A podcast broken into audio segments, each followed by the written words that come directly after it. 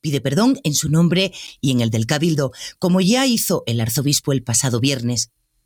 En el vídeo grabado en septiembre, Zetangana y Nati Peluso bailan en actitud erótica en la nave central y otras salas de la Catedral de Toledo.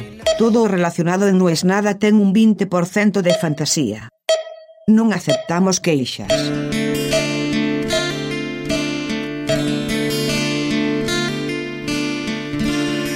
Hoy iba a ser un día malo.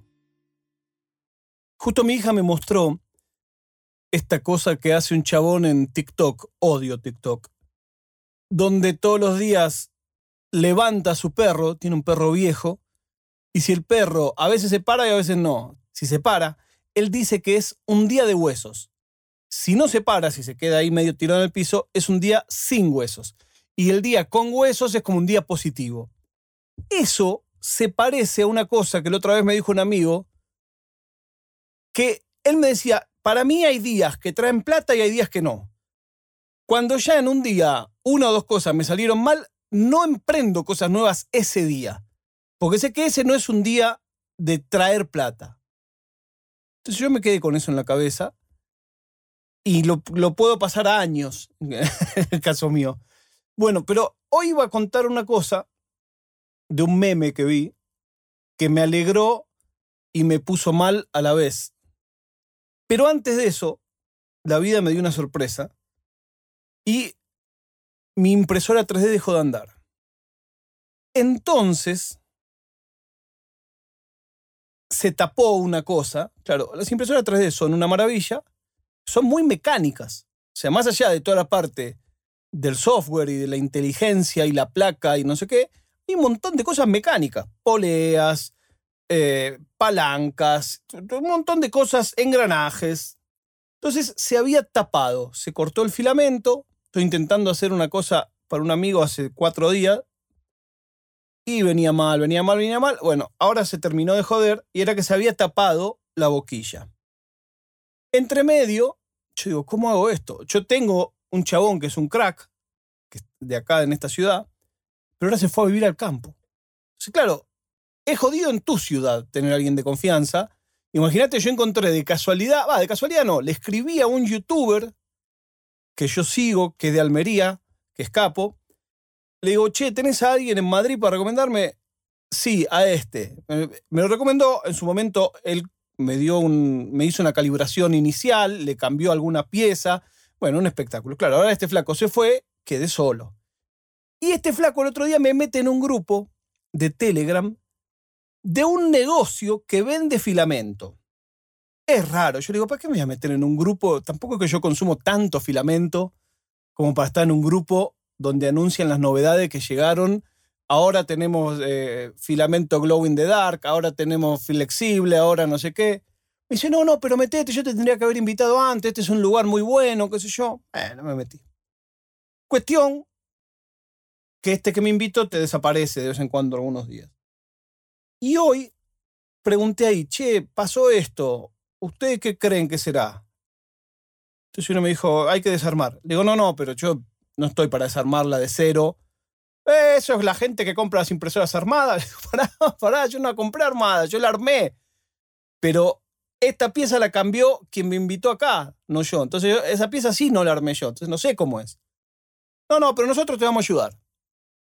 Y estuvo una persona que no me conoce una hora cuarenta diciéndome, ahora saca los tornillos, mándame foto, foto.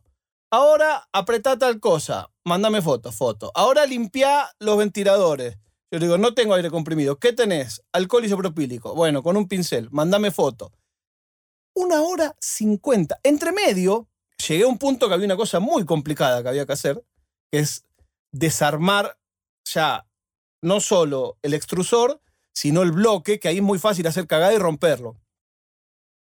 Y entonces en un momento digo, para, para. ¿Ustedes tienen a alguien que lo pueda hacer? Yo en mi cabeza la estoy chateando con un negocio.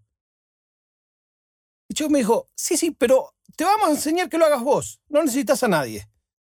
Y ahí dije, wow, número uno, todavía hay gente buena en el mundo. Número dos, mediante no venderme, te ganaste un cliente de por vida porque me parece una cosa espectacular. Digo, otro hubiera dicho, sí, vale tanto la hora, te lo mando, aunque no lo conozca. A mí, si me piden recomendación de alguno, aunque no lo conozca, te recomiendo alguno y le cobro, claro. Pero no, este flaco me ayudó una hora y media. Es el moderador del grupo. Y ahora ya está en un 90% terminada la reparación. Vamos a ver cómo quedó. Pero me quedé muy enloquecido con eso. Digo, a veces en los chats o en los grupos de afición te verduguean. Nueve de cada diez veces te ayudan. Pero a veces te verduguean, a veces te gastan. Y en este caso, un negocio no solo no me quiso vender nada, no solo cuando le dije, pero para, decime a quién lo llamo y cuánto me cobra y está todo bien, vemos si lo puedo hacer o no. No, no, no, no, te vamos a ayudar y lo vas a hacer vos. Entonces yo le dije, bueno, te tomo la palabra, pero si falla, se comprometen ustedes a buscar alguno. Eso no va a pasar, me dije. Entonces la verdad que me quedé muy contento, insisto, esto no tengo sponsor de impresora 3D ni nada. Lo digo del fondo de mi corazón y lo saben. Si tenés hijos o tenés ganas de aprender cosas, desafiarte a vos mismo, es un planazo la impresión 3D. Porque todos los días aprendes algo. Es muy, muy bueno. Y paciencia y esfuerzo. La verdad que me encanta. Realmente me encanta. Más allá de que hace un año que yo estoy con esto y todavía las impresiones no salen como yo quiero. Pero es eso, si disfrutás ese viaje. Si sos ansioso y querés ponerlo y que salga ya perfecto, comprate una de resina o comprar los muñecos ya hechos. Chao. Bueno, vamos al meme que vi que les quería contar. Es un cuadro de Marx y alguien que dice gracias por cambiar mi vida. Y abajo hay como si fuera la respuesta de Marx que dice yo soy realmente la razón por la que no podrás disfrutar nada más. Y es un poco así. Yo lo pensaba, eh, alguien puso abajo, lo que Marx y Lenin fallaron es considerar cómo sus trabajos eventualmente nos deprimirían. Y yo creo que eso se puede aplicar a un montón de otras cosas. Yo claramente si algo no soy es marxista. Alguna vez en la facultad tenía una cátedra marxista, profesor, y preguntó, ¿qué es el hombre? Yo dije, bueno, el hombre es un cúmulo de sus experiencias, el hombre es lo que proyecta hacer, el hombre es su creación. Y me dijo, no, no, el hombre es lo que trabaja. Dije, bueno, eso es lo que dice Marx. Sí, eso es lo que dice Marx y lo que digo yo. Así que, y, fue la, la, materia, la única de todas las que cursé que no promocioné. La gente cree que el marxista es antagonista del liberal, pero no, el marxista es más antagonista del peronista, para mí.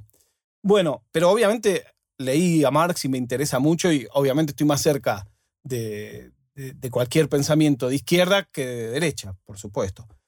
Lo que quiero decir con esto es, es cierto que cuanto más conoces más lees, más sabes del sistema, como no podés salir del sistema, más infeliz sos. O sea, ni hablar cuando ya llegás a esto de es la utopía y cuando te das cuenta que la utopía solo es utopía en tanto no es realizable. Si fuera realizable ya no sería una utopía. Una vez me dijo un compañero referente político, mío. Me dijo, ustedes con el Linux, yo le conté toda la historia del Linux. Me dice, ustedes con el Linux lograron hacer la utopía. Lo que no logramos hacer los hombres de la política lo hicieron ustedes, los nerds. Y me encantó, tiene razón.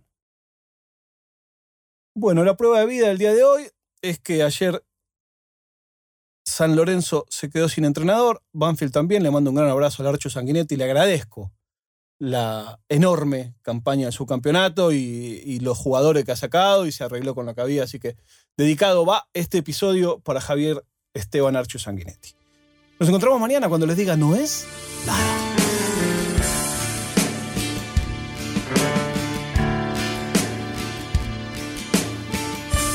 È una produzione di OfficinaNerd.com.